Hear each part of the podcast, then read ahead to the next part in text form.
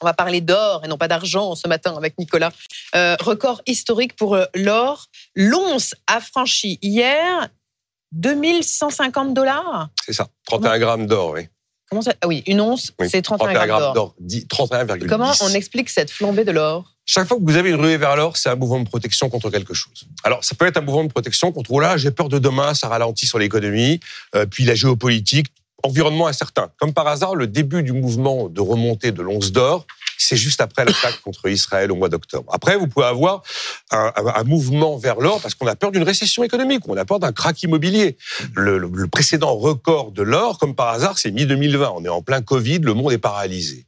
Et puis, il y a une troisième raison. On va vers l'or parce que tout d'un coup, les autres placements financiers que l'on a l'habitude de posséder, eh bien, se mettent à avoir des rendements beaucoup moins attractifs. Quand les rendements des autres placements baissent, on va se protéger avec l'once d'or. C'est un grand classique. Bon, et cette fois-ci, quelle est la, la, la protection qui l'emporte pour inciter à acheter de l'or? C'est la moins évidente, c'est la troisième. On va se protéger contre la baisse des rendements. Pourquoi? Parce que vendredi, le président de la Réserve fédérale des États-Unis, Jérôme Powell, tient un discours où il laisse entendre que ah, bah, l'inflation, là, c'est pas mal, peut-être commencer à rebaisser mes taux. Oh baisser les taux. Incroyable.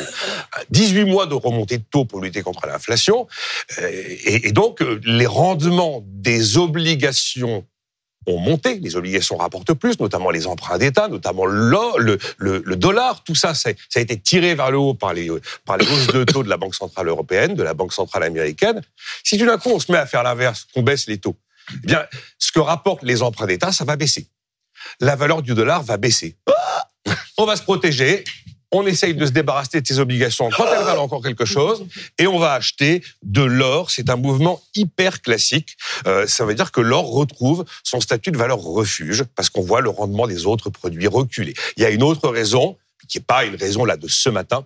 Il y a un énorme engouement des banques centrales elles-mêmes pour acheter de l'or. Mmh. En 2022, elles ont acheté un quart du stock annuel un peu plus de 1000 tonnes. C'est la Banque de Chine qui en achète le plus d'ailleurs. Ça lui permet de diversifier ses réserves et d'être moins exposé au dollar, puisque la Chine cherche à se dédollariser.